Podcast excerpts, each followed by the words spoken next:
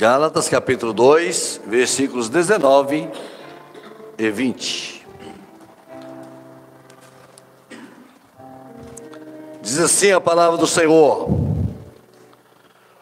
Porque eu, pela lei, estou morto para a lei, para viver para Deus.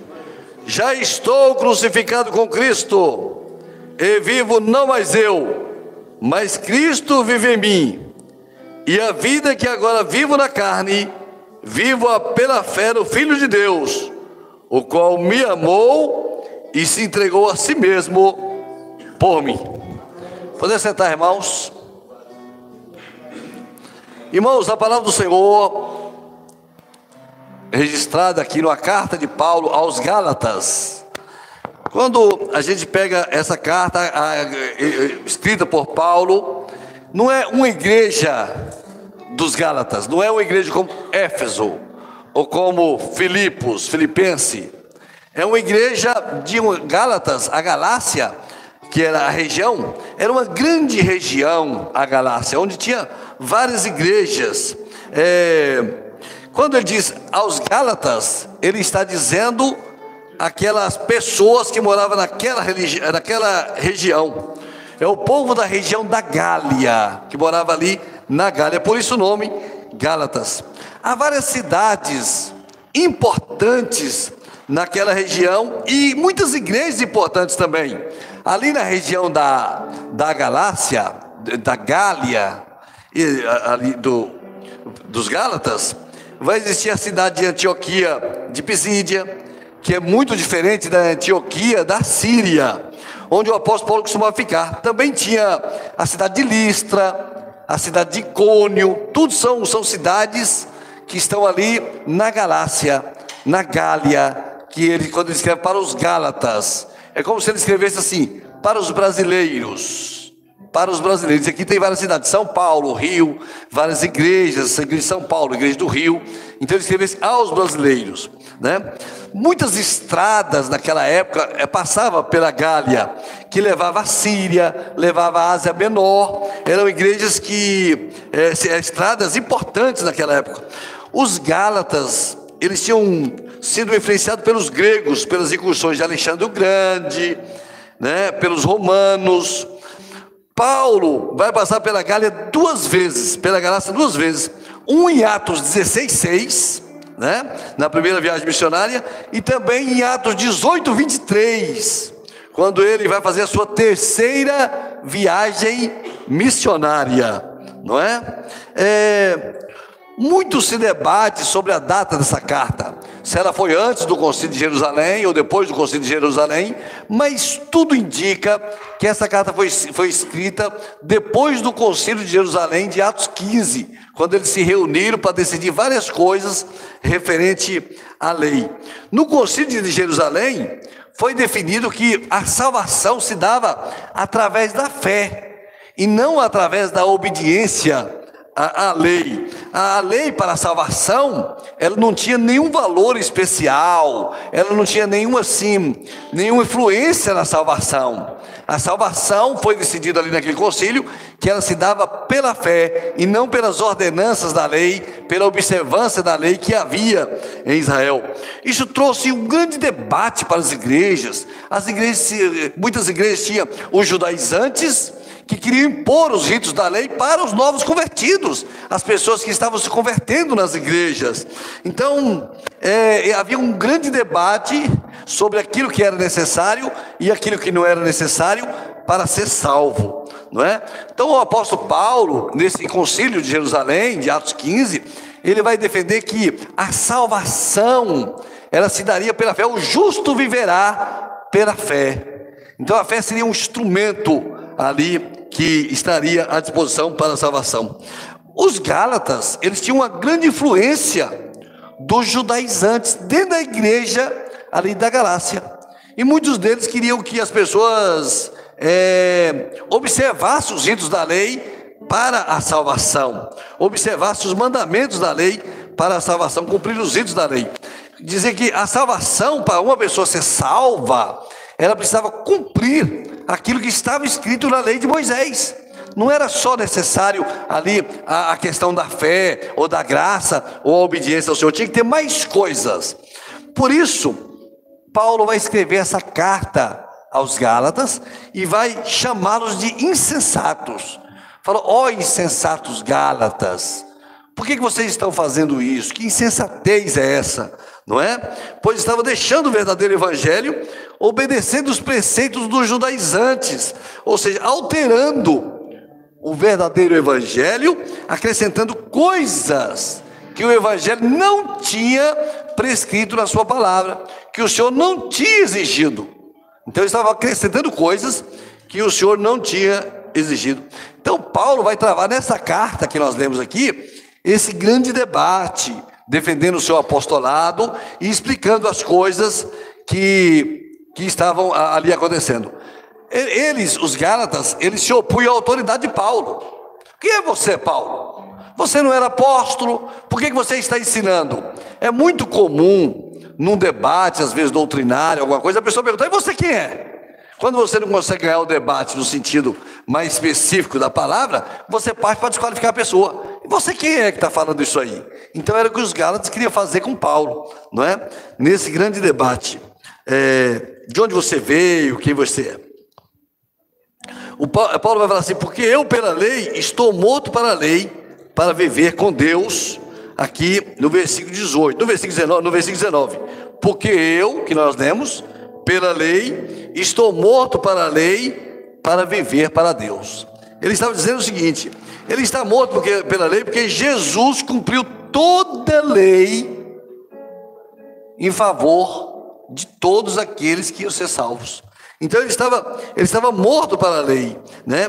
Porque Jesus ia morrer no lugar dele para cumprir toda a lei, deixar de submeter essa exigência da lei para que a salvação agora fosse pela graça.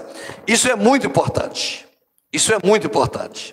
Porque a salvação, a bênção da salvação, a, a alegria da salvação, ela não precisa mais obedecer nenhum preceito humano nada daquilo que estava na lei, nós não precisamos acrescentar nada para a salvação, porque tudo que nós precisamos para a salvação, Jesus já fez pelas nossas vidas. Tá bem? Então, o primeiro ponto é esse aqui. Paulo antes, aí Paulo vai falar assim: Quando nós pegamos a vida de Paulo, nós temos que ver. Paulo falou assim: Eu estou crucificado com Cristo. Quando ele começa aqui no versículo 20, já estou crucificado com Cristo. Então nós temos que ver o homem que foi crucificado com Cristo, esse homem antes de ser crucificado com Cristo. Quem era esse homem? Quem era Paulo antes de ser crucificado com Cristo? Ele era um homem religioso, ele era um homem violento, ele era um homem zeloso da sua religião, ele era um homem que perseguia a igreja, ele era um homem conhecido como uma fera, como um homem perigoso, como um homem destemido, e ele era um homem é, ruidoso na sua maneira de ser, não é? Ele perseguia as seitas dos nazarenos, era um terror, uma fera. Era tanto fera que quando Jesus encontra com Paulo, Jesus fala assim: é duro para ti recalcitrar contra os arguilhões. E o arguilhão era uma, uma, uma, um instrumento de ferro com uma ponta na frente que era para o animal, o animal bravo. Então você fazia com o arguilhão, afugentava esse animal. Então o Paulo era como uma fera perigosa, ele era um perseguidor. Jesus fala assim: Paulo, Paulo, por que me persegues? Ele era um perseguidor de Jesus, da seita dos nazarenos. Ele era um homem, na sua religião, perfeito. Mas com relação às coisas de Deus, ele era um homem que estava, um homem, uma fera. Esse era o homem antes de ser crucificado com Cristo. Mas aí ele vai dizer assim: ele era, ele era um homem é, instruído, não é? Mas era um homem que tinha esse ambiente todo, esse perigo todo. Ele era um homem de bom relacionamento criado aos pés de Gamaliel. Ele tinha muita instrução, esse homem que foi crucificado com Cristo, não é? Ele era um homem bem relacionado, portanto, mesmo assim, era um perseguidor de Jesus. Por que me persegues? Não é? Tudo muda no caminho de Damasco quando Paulo tem um encontro com Jesus e Jesus então vai mudar as trevas de Paulo trazendo a luz, uma grande resplendor de luz apareceu para mim. Então Paulo vai, vai ser, é, vai ter um encontro com o Senhor. Jesus vai encontrar com Paulo para trazer a sua vida. Aí ele vai dizer assim, que é o texto que nós lemos: Já estou crucificado com Cristo. Irmãos, o que, que, é isso? O que, que é isso? Já estou crucificado com Cristo. Então, ele vai falar o seguinte: há muitas formas de uma pessoa morrer. Uma pessoa pode morrer num acidente de carro, por uma enfermidade. Uma pessoa, nessa vida normal nossa, pode morrer por, por, pela velhice, pelo tempo, por várias coisas. Uma pessoa pode morrer. A morte é uma realidade da vida do homem, mas existe uma outra forma de morrer, que é na questão espiritual, que Paulo fala que ele foi crucificado com Cristo. Então ele vai dizer assim: ser crucificado com Cristo, Paulo está dizendo que ele tomou parte na morte de Jesus. Aquilo que aconteceu com Jesus, Paulo se colocou junto daquele caso e ele morreu com Cristo, foi crucificado com Cristo. Ele vai dizer assim: a morte de Cristo atingiu a vida de Paulo atingiu, alcançou a vida de Paulo, não é? O sacrifício de Jesus fez o efeito de Paulo morrer. Paulo morrer. Ele foi crucificado com Cristo e falou assim: já estou crucificado. É muito diferente. Estou é verbo, verbo contínuo, né? Então, estou, por exemplo, aqui para a gente poder entender. É, ele falou assim: eu, eu, eu fui crucificado e eu estou sendo crucificado eu estou crucificado.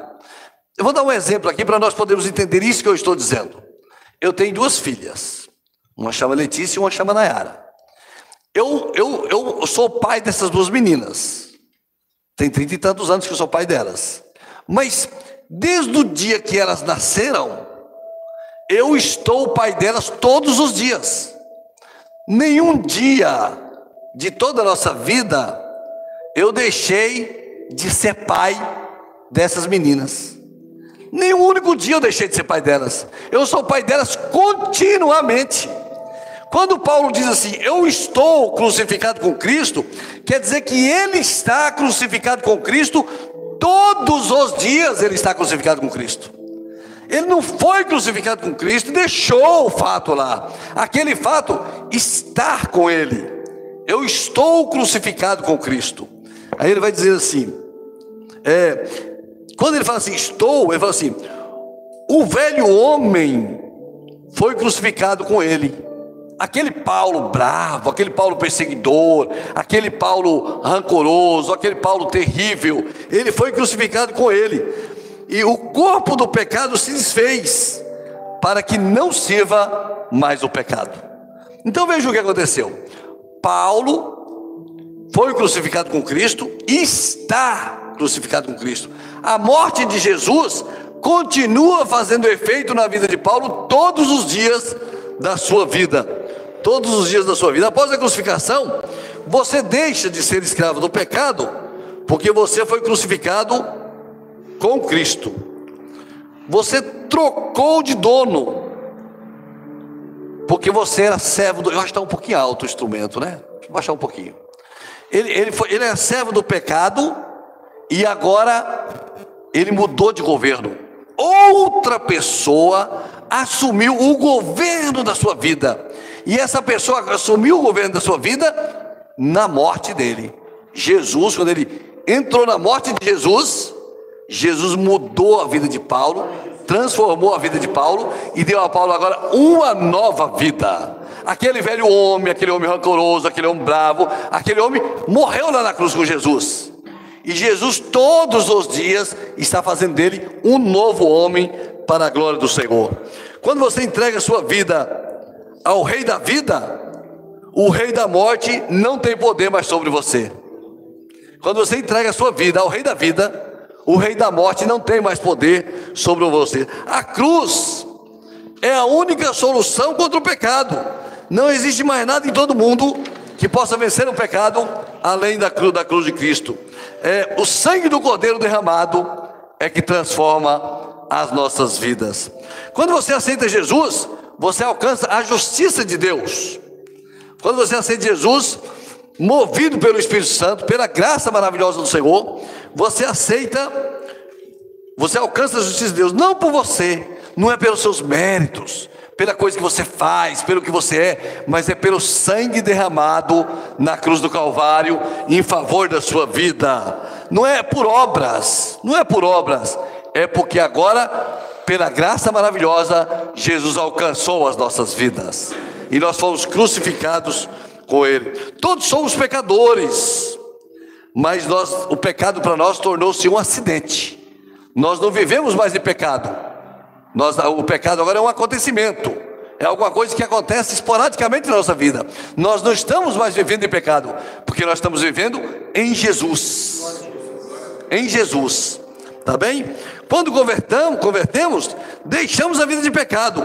A nossa natureza pecadora continua. Continua, nós continuamos pecadores, mas nós deixamos a vida de pecado. Ela ficou para trás. Nós não queremos mais dela, porque nós morremos com Cristo. Nós fomos crucificados com Cristo. Estamos crucificados com Cristo. Jesus, ao subir no madeiro, ele cumpriu toda a lei. Tudo aquilo que havia, ele cumpriu.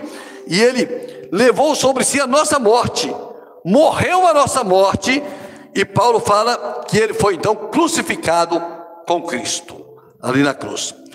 Além de ser crucificado com Cristo, ele está crucificado com Cristo na morte de Cristo ela continua acontecendo na vida do Paulo continuamente. A morte de Jesus é a única morte que o homem pode tomar parte. Porque a morte de Jesus ela é, ela é vicária. O que, que é isso? Ela é substitutiva. É a morte era nossa. Jesus ocupou o nosso lugar, ocupou o nosso lugar e morreu por nós, no nosso pecado, por nossa culpa. Ele morreu por nós e levou sobre si o nosso pecado. Quando você aceita Jesus sua vida, você faz parte dessa morte da cruz do Calvário. Não é? Você aceita o sacrifício dele, você morre para a sua vida velha, para os seus preceitos, para os seus conceitos, e você agora começa uma nova vida na presença do Senhor. Uma nova vida na presença do Senhor. Aí ele fala assim: Não mais vivo eu. Olha que coisa não mais vivo eu, não é? Não mais vivo eu. Então, não mais vivo eu é assim. Você agora não vive mais para aquele homem que morreu. Aquele homem que morreu lá com Jesus na cruz, que foi crucificado com Jesus, aquele homem ficou para trás. Aquele velho homem passou. Aquele velho homem não é mais, faz parte da nossa vida. Aquele homem ficou para trás. Não mais vivo eu, não é? Porque o que aconteceu aqui? Paulo fala, aquele eu de Paulo morreu lá na cruz, morreu quando ele aceitou o sacrifício de Jesus, não é? E o homem, e o, Jesus, e o eu anterior foi crucificado na cruz com Jesus. O velho homem foi crucificado na cruz de Cristo, quando nós aceitamos o seu sacrifício. Nós deixamos esse velho homem lá na cruz do Calvário. O Espírito Santo vive em você, vive em mim, vive em nós. Ele toma conta da nossa vida, Ele vai vivendo em nossa vida. Aí ele fala assim: não mais vivo eu, mas Cristo vive em mim. Irmãos, como é que a vida de Cristo tomou conta da vida de Paulo? A ponto de Paulo falar assim: não mais vivo eu, mas Cristo vive em mim. Eu vou dar um exemplo como isso pode ser. Estava pensando, falei assim, oh, como que eu posso dar um exemplo à minha igreja sobre como que isso pode ser? Então, o único exemplo que eu encontrei foi esse, tá, irmãos? É assim, ó. Se você está conversando com uma pessoa, eu estou conversando aqui com o Ricardo. Olá, Ricardo, tal, tal, tal, tal. E se passar um caminhão de som aí na porta, e o som for muito alto, o som abafa. Eu falo, ele não escuta. Aquele som abafa a nossa, a, a nossa voz. Aí eu estou falando, ele não está ouvindo, estou ouvindo nada, está muito barulho, estou ouvindo nada. Então, mesma coisa aconteceu com Paulo. Não mais vivo eu, mas Cristo vive em mim. Aquela vida gloriosa de Jesus, aquela vida maravilhosa que Jesus trouxe da eternidade, aquela vida eterna, ela entrou na vida de Paulo. E ela, e ela foi maior do que a vida de Paulo. Aí ele falou assim: Sabe eu, lembra de mim? Eu não mais vivo mais, porque aquela vida eu deixei para trás. E agora, uma nova vida. Jesus Cristo, Ele vive em mim, Ele entrou em mim, Ele está vivendo em mim, Ele toma conta de mim agora.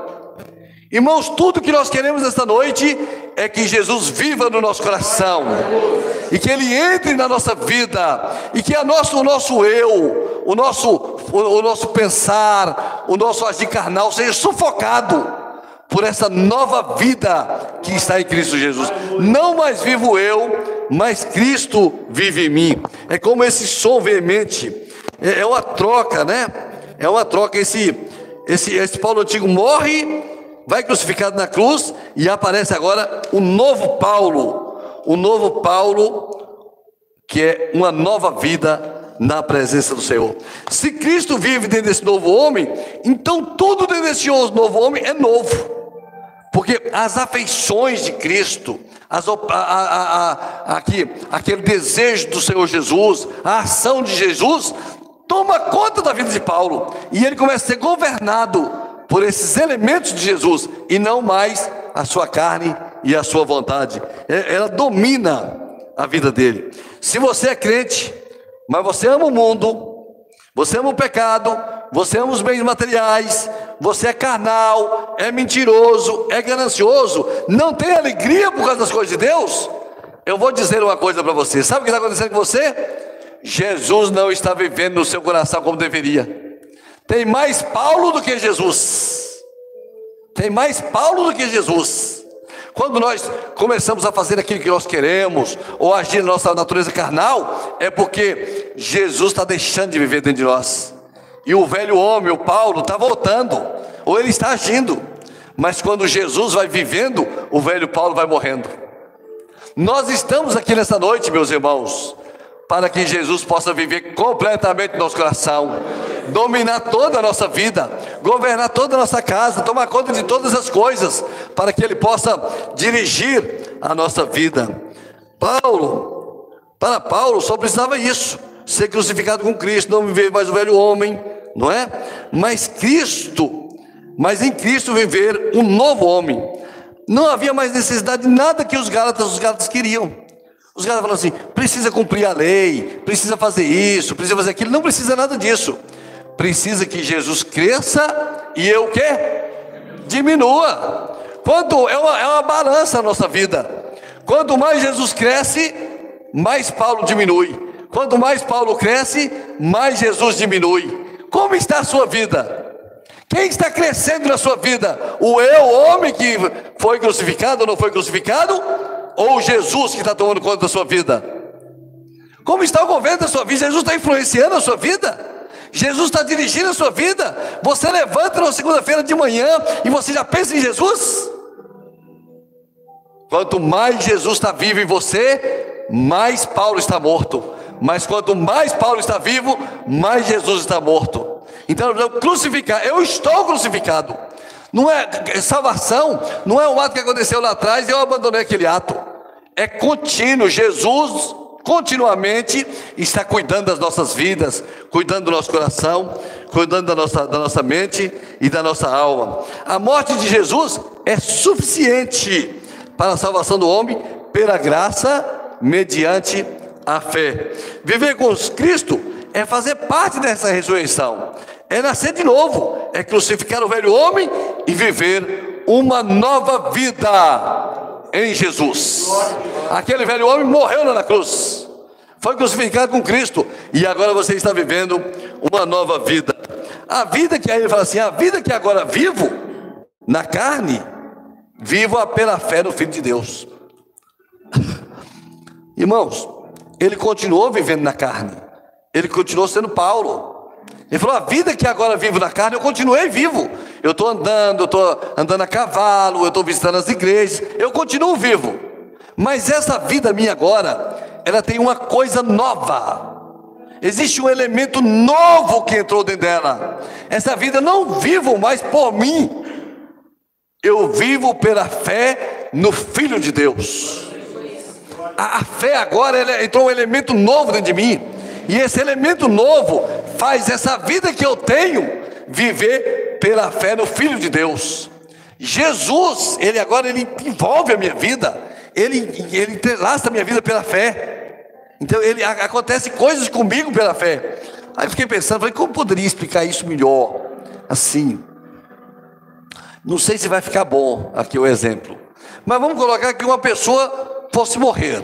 Uma pessoa fosse morrer, aí a pessoa fosse no médico, chegasse lá no médico e falou: Você está nas últimas. Fala assim: O único jeito que tem agora para você ficar vivo é eu colocar em você um marca-passo. Se eu não colocar um marca-passo, você morre. A semana mesmo você morre. Ele falou: Não, coloca. Aí colocou o marca-passo.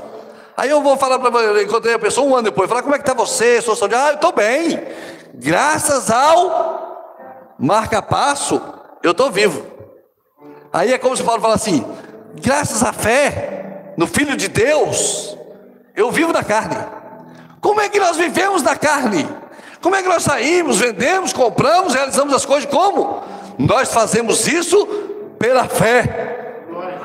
Porque pela fé, não na fé nossa, na fé humana, mas a fé no Filho de Deus.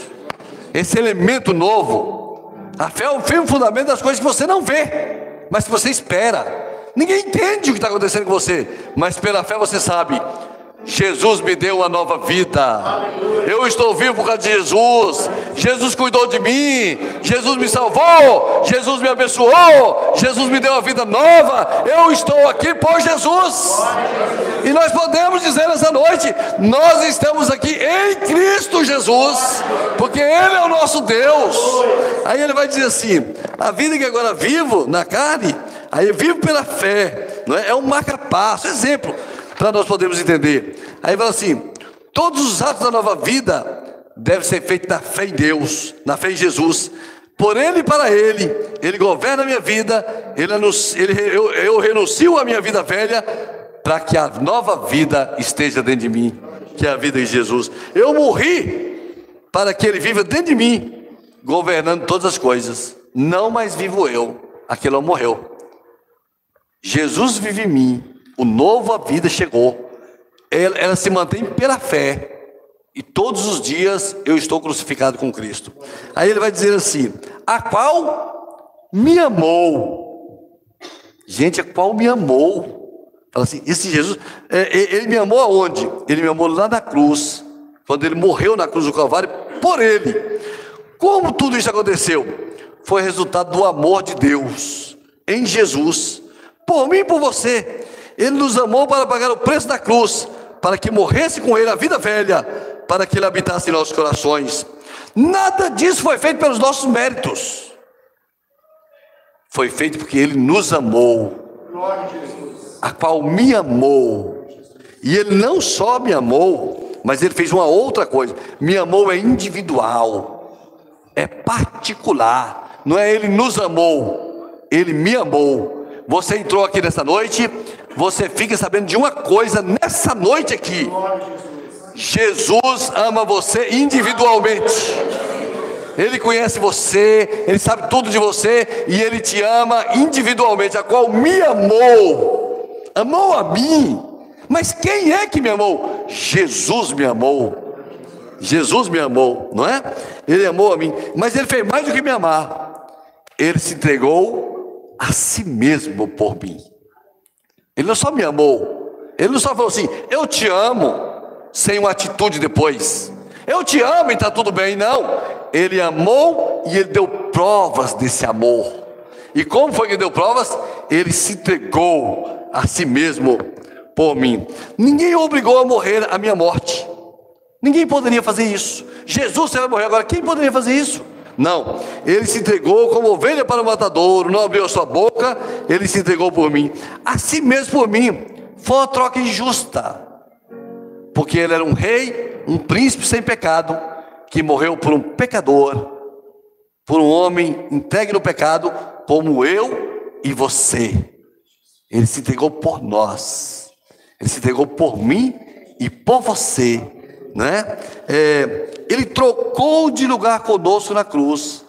A cruz era para mim e para você. Então ele se entregou a si mesmo por mim. Aí eu quero parar um pouquinho com os irmãos aqui. Fala isso. E eu quero fazer aqui uma, uma pequena, uma pequena ilustração. Numa noite de frio, numa noite de chuva, numa noite de frio, numa noite de chuva, você está passando numa rodovia e você vê uma pessoa deitada ali na rodovia. Deitada ali na rodovia com frio, e você aí, aí você pode você pode fazer várias coisas. Você pode parar o carro, pegar a pessoa, levar no lugar. Você pode dar um dinheiro para a pessoa, você pode comprar uma roupa para a pessoa, você pode levar a pessoa para sua casa, é muito normal isso. É muito normal fazer isso. Vou te ajudar. Agora não é normal você parar, tirar sua blusa, tirar seu capote e falar com a pessoa: pega meu carro, vai para minha casa, fica lá na minha casa, que eu vou ficar agora no seu lugar aqui no frio. Isso você não faz. Você ajuda a pessoa, mas você não troca de lugar com a pessoa. Eu estou falando só de ficar ali no frio, passar aquela noite no frio. E você é você. Você e aquela pessoa não tem diferença. Vocês dois são dois pecadores. Mas nós estamos falando que quem deu a si mesmo por nós foi mais do que isso. Nós estávamos no lugar da morte. Ele parou e falou assim: Deixa, sai daí, que eu vou morrer por você. Eu vou me entregar por você, porque eu te amo. E ele foi lá e se entregou por nós. Não é verdade? Tem até um louvor que fala disso, né? Ele tomou o nosso lugar na cruz, é o louvor é o rei e eu. O rei e eu. É, morrer com Cristo, você está disposto a morrer pelo pecado? A se juntar à cruz de Cristo e ser uma nova criatura? Você está disposto a viver uma vida nova e ser transformado pelo Senhor? Não é? Viver com Cristo é desfrutar da companhia maravilhosa do Filho de Deus dentro do seu coração. Cristo é suficiente. Não há necessidade de mais nada, de nenhuma lei, de nenhum cumprimento, nada disso. Você só precisa da graça maravilhosa do Senhor, mediante a fé. Isso não vem das obras, você não pode fazer nada. Jesus Cristo te dá salvação nessa noite. Louvado seja o nome do Senhor. E quem é Paulo depois desse encontro com Jesus? Lembra de Paulo antes? Arrogante, perigoso, um homem terrível. E agora? Quem é Paulo depois disso? Depois dessa experiência, depois desse encontro? Paulo agora é um sofredor, é um amoroso, é cheio do Espírito Santo, é longânimo, não mede esforço para atender à vontade do Senhor, é o maior plantador da igreja de todos os tempos, um homem que se doou para o Evangelho, um homem disposto a tudo para servir a Deus, um testemunho vivo da graça de Deus. É esse homem, essa mudança extraordinária aconteceu quando ele se uniu a Cristo na cruz do Calvário e foi crucificado com Cristo, e dali o velho homem morreu e uma nova vida começou na presença do Senhor. Glória a Jesus. Você precisa morrer para as coisas dessa vida, para se unir a Cristo na cruz do Calvário. Você precisa deixar que Cristo vive em você, não só na igreja, mas em todos os momentos da sua vida, no trabalho, na escola, Deixe Jesus invadir o seu coração, invadir a sua vida. Cante louvores ao Senhor durante a semana. Ore, busque o Senhor, deixe Jesus tomar conta da sua vida. Você deve deixar morto as coisas do velho homem, seus costumes, seu pecado, para que as novas coisas dessa vida, dessa nova vida com Jesus, possa é, afluir do seu coração. Você vai deixar uma vida de trevas para viver na luz de Jesus e em união com Cristo. Você deve deixar a sua vida completamente em união a Cristo. Deixa Cristo invadir a sua vida. Toma conta da sua casa, dos seus filhos. Deixa Cristo agir na sua vida, para que você possa dizer assim: não mais vivo eu, mas a intensidade de Jesus é tão poderosa em mim que Ele está governando a minha vida. Ele tomou a minha vida, Ele está no governo da minha vida. Não mais vivo eu, mas Cristo vive em mim. A vontade de mim é de Jesus, o louvor é para Jesus, o meu trabalho é para Jesus, a minha casa é para Jesus, tudo na minha vida é para Jesus, para que Ele viva e eu morro. Não mais vivo eu, mas Cristo vive em mim. Quando você se une a Cristo, você alcança todas essas bênçãos do Senhor na sua vida. Louvado seja o nome do Senhor.